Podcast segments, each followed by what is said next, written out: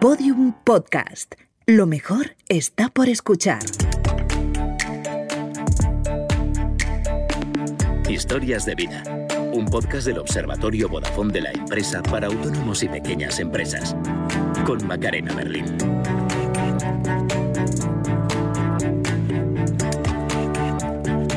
En el año 2002, nuestro invitado de hoy fundó una empresa de informática. Desafortunadamente, uno de sus proyectos le hizo perderlo todo.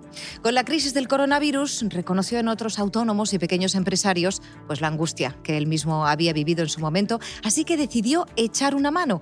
Enseguida le vamos a preguntar cómo.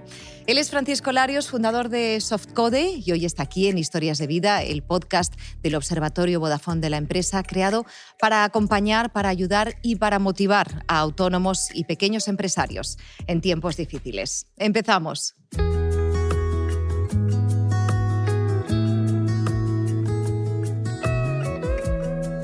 El comienzo no puede ser mejor, Francisco. Bienvenido. Ayudando a otros autónomos y pequeños empresarios. Bueno, lo primero, ¿cómo estás? ¿Cómo va el negocio? Muchas gracias, todo muy bien.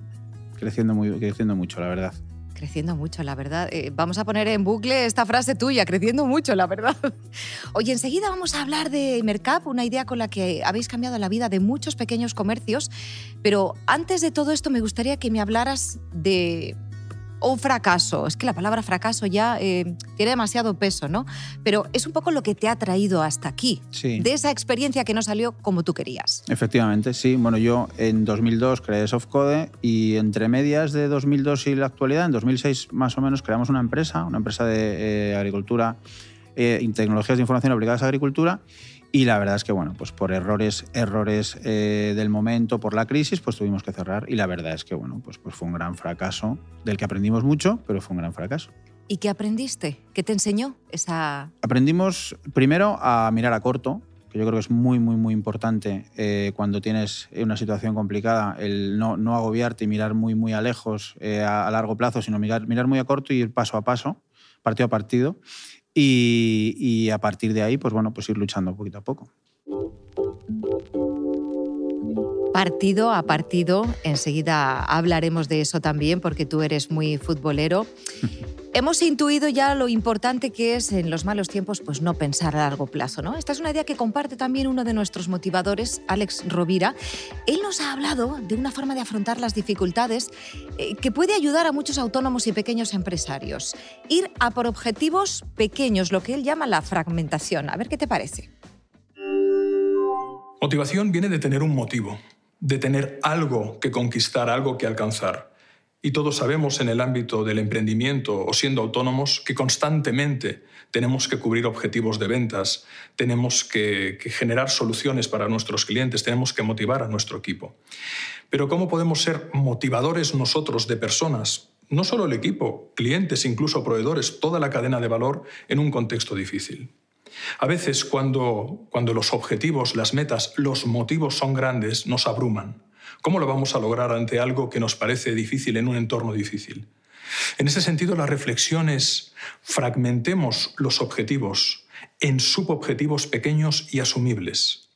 Eso nos permitirá, por un lado, tener un sentido de logro y de realización mucho más concreto, diario, porque cuando tú eres capaz de dividir, por ejemplo, el objetivo de una cifra de ventas anual en una cifra eh, semanal o en una cifra mensual o con cualquier otra cosa que tú puedas fraccionar en elementos digeribles, realizables a corto plazo, tu motivación se mantiene mucho más activa que si esperas cumplir un gran objetivo a largo plazo, donde el estado de ánimo, el cansancio, el zarandeo de las circunstancias puede llevarnos a decaer. Francisco, ¿te reconoces en algo de lo que ha comentado Alex Rovira? 100%. Y de hecho hay momentos en los que recuerdo cuando tuve que cerrar la empresa, que teníamos problemas de pagos, eh, yo primero me levantaba, pensaba si ese día tenía que pagar algo, no tenía que pagar, pues me ponía a crear y a vender. Y eso es un poco el paso a paso y el momento del día a día. Tu idea, Mercap, surge de la necesidad de ayudar a otros. Enseguida vamos a contar cómo, pero quiero que conozcas también otra iniciativa que busca ayudar a pequeños empresarios. Eh, se llama SOS for Pymes, nos la explicó en su momento en un vídeo del Observatorio Vodafone de la empresa uno de sus impulsores, Iván Arevalo. Mira, a ver qué te parece. SOS for Pymes es una asociación sin ánimo de lucro con el objetivo de dar asesoramiento a pequeños negocios, muy pequeños negocios, pequeños comercios, en el momento tan complicado en el que estamos. SOS for Pymes surge o nace cuando un grupo de amigos nos damos cuenta que queremos hacer algo en la sociedad. ¿no? Vemos cómo se están moviendo otros colectivos, ¿no? y decimos, ¿qué podemos hacer nosotros? ¿no? ¿Podemos traer respiradores? ¿Podemos traer mascarillas? Decimos, no, lo que pensamos que podemos hacer es poner nuestra experiencia, muchos años de experiencia en la parte de gestión empresarial, gestión de negocio, soluciones de crisis, para ayudar a los pequeños negocios de forma gratuita, a intentar ayudarles para que, eh, para que pasen esta crisis lo mejor posible. ¿no? Cuando una pyme tiene una consulta o quiere contactar con nosotros, entra en Internet, www.sos4pymes.com y accede a la web y justo en la parte final de la web hay un formulario muy corto, muy breve, que, con muy poquitas preguntas.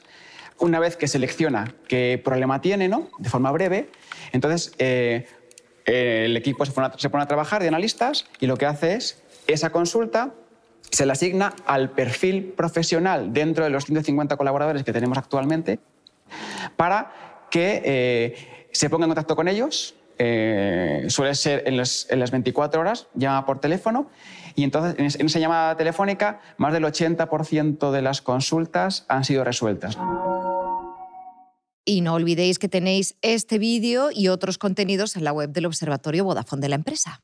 Francisco, un poco en la línea de lo que acabamos de ver, cuando se decreta el confinamiento, tú empiezas a, a verte reflejado ¿no? en, otros, en otros pequeños comercios sobre todo. Sí, sí. O sea, realmente a mí lo que me pasa es, un poco lo contrario. Yo tengo una empresa de desarrollo que está funcionando fenomenal, con un crecimiento eh, brutal en los últimos años, y me veo en una situación mm, tan positiva que me pongo a pensar y a recordar esa angustia que tuve en su momento y qué negocios están cerrados o lo están pasando muy mal.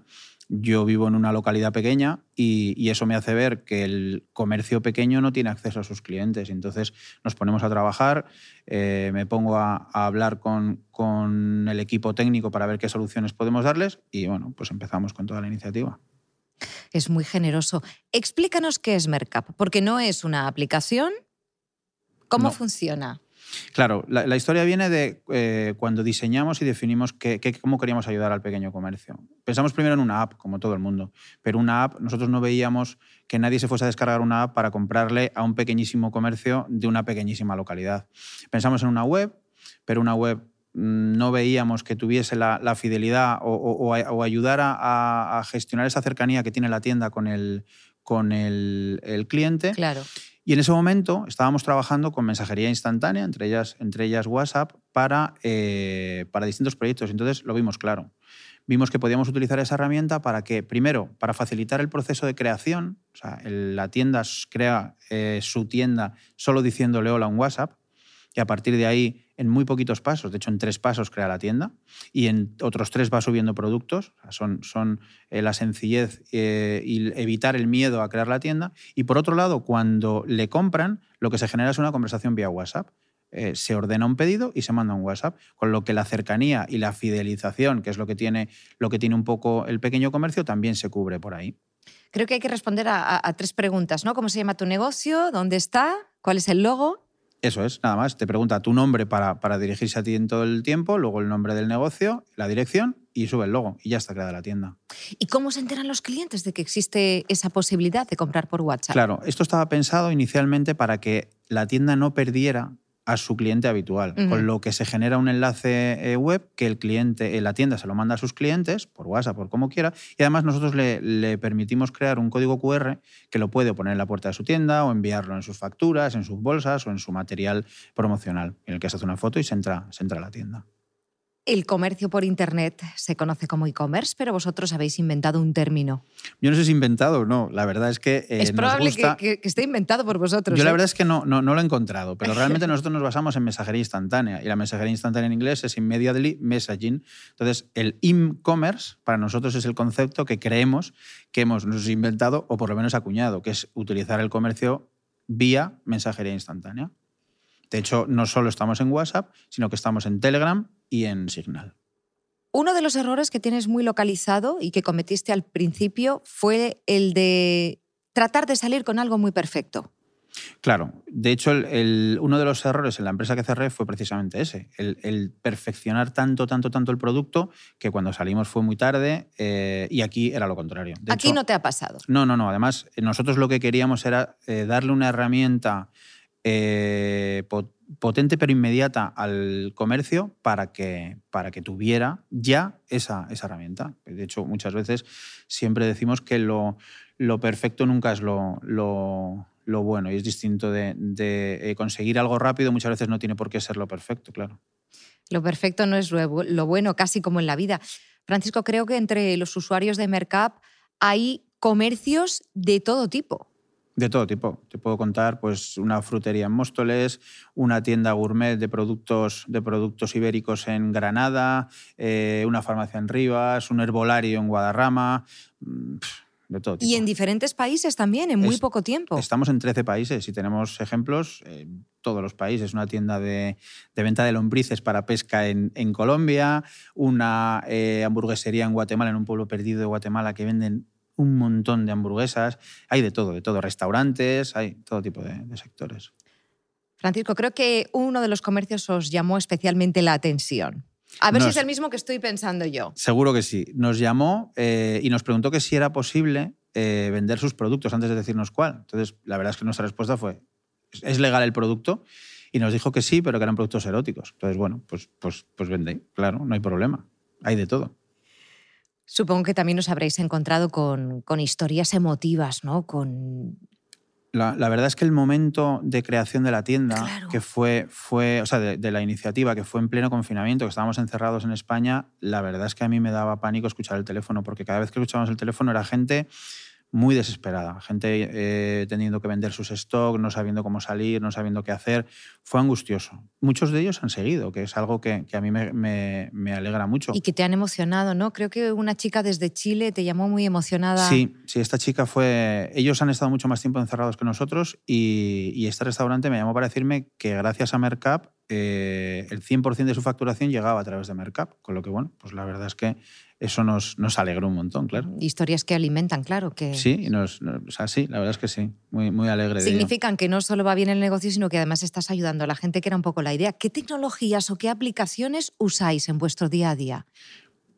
Pues bueno, de todo. La verdad es que somos una empresa tecnológica, tenemos gestores de proyectos eh, propios, tenemos el calendar típico para, para gestionar las, los calendarios, tenemos... La verdad es que como somos una empresa de desarrollo, muchos de los productos no los hemos hecho nosotros mismos, pero, pero sí que utilizamos pues, los gestores de email o, todo tipo de, de aplicaciones. Es que nos dedicamos a eso, la verdad. Estás escuchando las historias de vida de autónomos y pequeños negocios como el tuyo, con Macarena Berlín.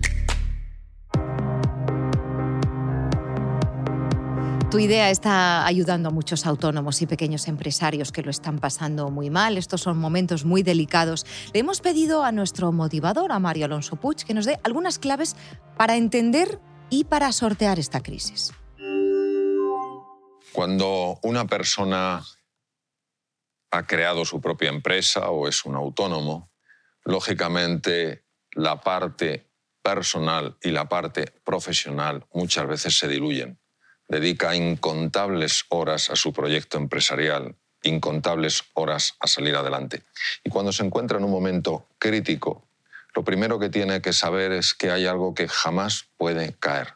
Nunca se puede permitir que esto caiga. Y si cae, hay que subirlo muy, muy rápidamente. Es el ánimo. ¿Y cómo se trabaja el ánimo? El ánimo se trabaja fundamentalmente de tres maneras, cuidando las tres dimensiones que componen el ser humano, su cuerpo, su mente y su alma. A nivel corporal, ¿qué tiene que hacer? A nivel corporal, esa persona tiene que cuidar lo que come, tiene que cuidar el ejercicio que hace y el tiempo que descansa. Porque el cuerpo tiene un impacto directo en los procesos mentales. Los niveles de ansiedad, los niveles de depresión que se disparan muchas veces en situaciones de crisis, en situaciones de incertidumbre profunda, bajan radicalmente cuando una persona sigue una dieta adecuada, una dieta mediterránea. Tenemos en España la mejor dieta que existe en el mundo. Lo que pasa es que hay que seguirla. Cuando además hace ejercicio físico, el ejercicio físico produce cambios demostrados en la arquitectura cerebral, La persona que hace ejercicio físico soporta mucho mejor las situaciones críticas, toma mejores decisiones. Y el descanso adecuado. Hay un momento en el que realmente uno tiene que desconectar de aparatos móviles, tiene que desconectar de todo aquello que le puede impedir conciliar el sueño. En segundo lugar, tiene que cuidar de su mente. Yo sé que la mente va a tender a arrastrarle al pasado para lamentarse por decisiones que tomó o dejó de tomar o a proyectarle al futuro para angustiarle sobre problemas que pueden aparecer y que no sabe si será capaz de resolver.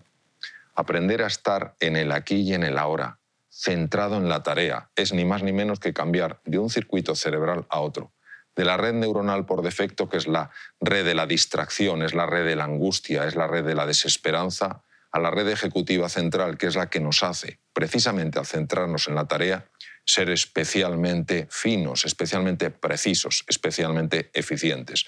Entonces, cada día tiene su afán, cada tarea tiene su afán y hay que estar en eso porque de lo contrario es una receta ideal para la ansiedad y para la depresión. Y en tercer lugar, la faceta anímica. La faceta anímica se refiere a conectar con los demás, a hablar con los demás, a no tener miedo de expresar el sentir, a no tener miedo de pedir ayuda, a no tener miedo ni vergüenza a la hora de dejarse ayudar. También a vivir un poco más desde la gratitud. Los seres humanos, por los procesos mentales que muchas veces nos dominan, tendemos a ver lo que nos falta, no lo que tenemos. Mm, tendemos a ver lo que no hemos logrado y no todo lo que hemos conseguido. Si nosotros somos capaces de mantenernos fuertes en medio de la tempestad, navegaremos por esta tempestad de una manera completamente distinta. No nos quebraremos como un vaso de cristal al golpear el suelo, sino que rebotaremos como una pelota de tenis. Esta resiliencia propia de la pelota de tenis y de la que carece por completo el vaso de cristal es lo que hay que trabajar precisamente en estos momentos. Mantenerse fuerte en la tempestad, cuidando cuerpo, mente y alma. Francisco, ¿tú consigues mantener ese cuidado completo? Completamente de acuerdo. Y de hecho, yo creo que en, el peor momento eh, de nuestra crisis, eh, yo me di cuenta de, bueno, por supuesto, de la familia es fundamental. Yo siempre se lo digo cuando hablo con, empresarios jóvenes, que no olviden eh, lo importante, que es la familia el deporte, a mí me, yo creo que si no hubiera hecho, yo empecé a montar en bici muy, muy, muy a menudo, yo vivo en la Sierra de Madrid y la verdad es que por allí el, es, el paraíso para eso y, a mí me sacó adelante eso. Y luego es verdad que duermo muy bien. Incluso en los peores momentos siempre he dormido Probablemente muy bien. gracias a la bici también te diré. ¿eh? Puede ser, puede ser. Puede ser. Puede ser. Bueno, muchísimas gracias como siempre a Mario Alonso Puch. Aprendemos mucho también, por supuesto, al resto de motivadores, a Pilar Jericó, a Alex Rovira y a Marta Romo, como siempre, por estar con nosotros una semana más en Historias de Vida. Uno de los problemas con los que se encuentra cualquier pequeño empresario es tener que usar muchas aplicaciones a la vez, muchos programas para poder gestionar su empresa. Elena y Mercedes Zubizarreta, creadoras de Zubi Design, eh, también tuvieron este problema, nos lo han contado en, en este vídeo del Observatorio Vodafone de la empresa. Empezamos hace, hace cinco años siendo las dos solas, entonces empezamos implantando los programas que conocíamos, pues nuestro paquete Office con nuestro Excel y ahí es donde hacíamos todas las cuentas, organizábamos todos los pedidos, todas las producciones. Lo que pasa es que a medida que vas creciendo, los Excel cada vez se hacen más, más complejos. Además, eh, ocurre una cosa, no hay conexión normalmente entre, por ejemplo, la parte de diseño, la parte de producción y la parte de contabilidad entre todos esos Excel. Entonces nos, nos dimos cuenta que cuando ya hemos implantado una tienda propia, además tenemos varios canales de venta. Necesitamos un programa que lo reúna todo en el mismo sitio. Después de analizar varias herramientas eh, que nos recomendaron amigos del mercado, decidimos hacerlo con Odoo porque aunaba ventas de punto de venta, ventas generales, fabricación, producción, compras, inventario y por supuesto contabilidad. En nuestro caso elegimos esta y porque además es, gratuita. Eh, tú puedes elegir los módulos que quieres implantar e, e implantarlos en tu empresa, puedes hacerlo al ritmo que, te venga bien. Como creador de, tecnologías, ¿qué opinas de lo que has escuchado? Pues sí, que es, el día a día. Las empresas nacen con, lo que tienen a su, a su, disposición y hay un momento en el que tienen que optimizar. El, el Excel es una herramienta espectacular, pero hay un momento en el que se queda pequeña. Y estas empresas tienen que, de hecho, Softcode es un poco lo que hace, ayudar a las empresas a mejorar sus procesos vía, vía software. Según sus necesidades ¿no? y lo, que, lo que va surgiendo. Bueno, ya sabéis que tenéis más vídeos como este con ideas inspiradoras en la web del Observatorio Vodafone de la empresa.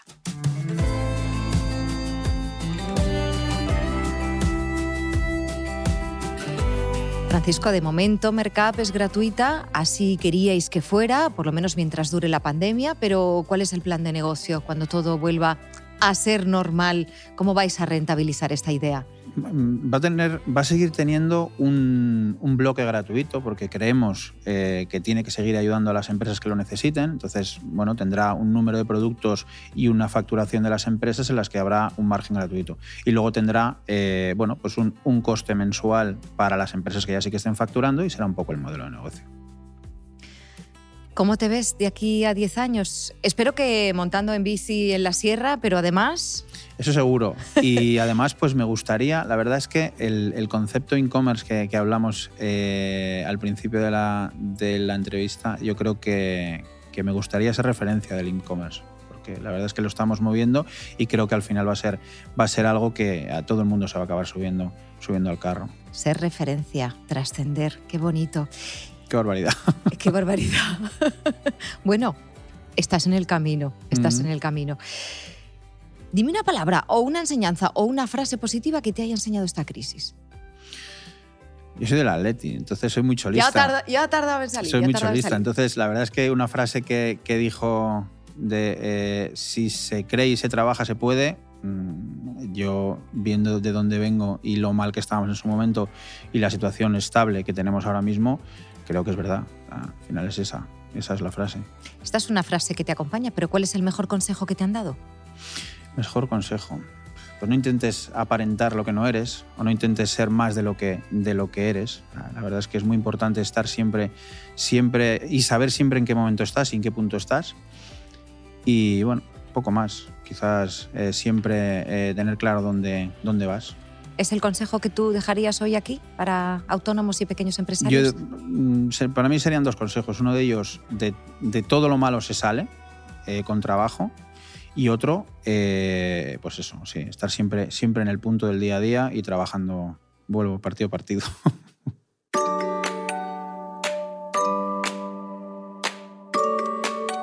Francisco Larios ya sabía lo que era bajar la persiana de un negocio y por eso quiso hacer algo para evitar que otros pasaran por esta misma situación. Su idea, Mercap, es la prueba de que la tecnología puede aportar soluciones a problemas que de otra manera pues, serían muy difíciles de resolver. Gracias, Francisco, por habernos aconsejado y, y, por haber estado hoy en el programa. Muchísima suerte. Gracias. Que vayan bien esas cuestas. Gracias.